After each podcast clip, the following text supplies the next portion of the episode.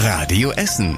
Der Tag in fünf Minuten. Am Freitag, 28. Januar mit Fabian Schulenkorf. Guten Abend und schön, dass ihr dabei seid. Fangen wir an mit guten Nachrichten. Essen Original ist wieder da. Wegen Corona musste das Festival in der Innenstadt zwei Jahre lang Pause machen.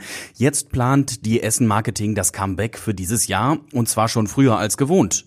Sonst war das große Stadtfest meistens Ende August. Dieses Jahr steigt die Party vom 20. bis 22. Mai.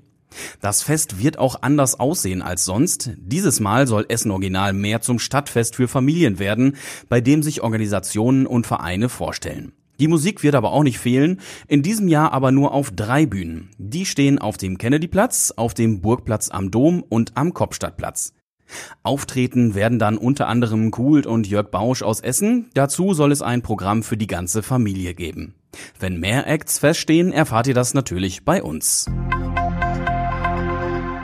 Corona-Test-Chaos an den Kitas und Schulen und daran hat der Chef-Virologe der Essener Uniklinik einiges zu meckern. Das, was jetzt sozusagen entschieden worden ist, man macht einen Pooltest und dann einen Antigen-Test hinterher, wird äh, zu noch mehr Verwirrung führen, weil wir wissen, dass es da unterschiedliche Ergebnisse gibt, die dabei rauskommen werden. Also das Chaos wird sich nicht verkleinern. Anfang des Jahres hat es an den Grundschulen noch doppelte PCR-Tests gegeben. Jetzt sollen die Kinder dazu erst einen PCR-Pool-Test machen und wenn da ein positiver Test drin ist, machen sie am nächsten Tag in der Schule noch einen Schnelltest.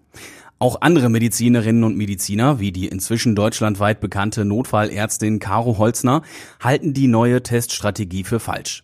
Auf Facebook hat Doc Caro geschrieben, erst den sicheren PCR-Test zu machen und ihn dann mit einem unsichereren Test zu prüfen, das sei eher besorgniserregend als beruhigend. An den Kitas werden hingegen immer mehr PCR-Tests gemacht. Bisher gibt es die PCR-Lolli-Tests nur an 180 von 300 Essener Kitas. Übernächste Woche sollen dann an allen Kitas PCR-Tests gemacht werden. Ihr blickt bei den Testverfahren nicht mehr durch? Dann könnt ihr sie euch nochmal ganz in Ruhe durchlesen auf radioessen.de. Die Corona-Zahlen gehen dabei weiter steil nach oben. Die Corona-Pandemie steuert in Deutschland auf einen Höhepunkt zu. Das hat der RKI-Chef Lothar Wieler heute gesagt.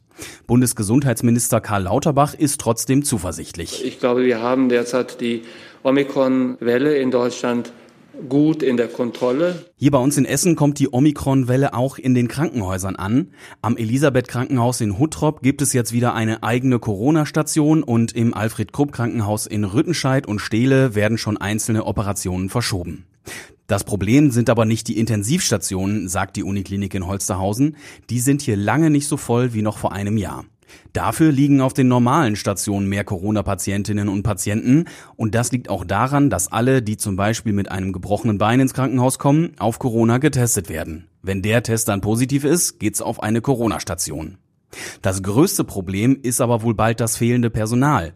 Aktuell sind ja an der Uniklinik rund 100 Mitarbeitende in Quarantäne und es werden mit Sicherheit mehr, sagt die Klinik. Dann wird die Versorgung der Kranken immer schwieriger. Das Philippus Stift in Borbeck hat uns aber versprochen, der Versorgungsauftrag wird erfüllt. Ob das in 14 Tagen immer noch so ist, da will sich aber kein Krankenhaus festlegen. Aktuell liegen bei uns rund 160 Menschen mit Corona im Krankenhaus. Dann hat es heute bei uns in der Stadt noch einen heftigen Unfall gegeben. An der Haltestelle Beuerstraße in Karnap wurde ein 15-Jähriger von einer U-Bahn der Linie U11 eingequetscht. Die Feuerwehr musste eine Querstrebe abschrauben und die Bahn anheben, sodass der Teenager befreit werden konnte. Glück im Unglück, er hat wohl nur Quetschungen und Prellungen und mit Sicherheit einen Schrecken davongetragen. Und noch ein prominentes Politiker aus bei der AfD. Jörg Meuthen, der in Essen geborene Politiker, legt sein Amt als Vorsitzender nieder und tritt auch aus der Partei aus. Teile der AfD stehen seiner Meinung nach nicht auf dem Boden der freiheitlich-demokratischen Grundordnung, sagt er. Und zum Schluss der Blick aufs Wetter.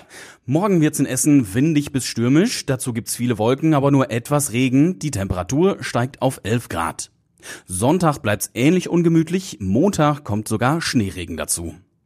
Die nächsten Nachrichten aus Essen gibt's wieder morgen früh ab halb acht und wir wünschen euch ein schönes Wochenende. Das war der Tag in fünf Minuten. Diesen und alle weiteren Radio Essen Podcasts findet ihr auf radioessen.de und überall da, wo es Podcasts gibt.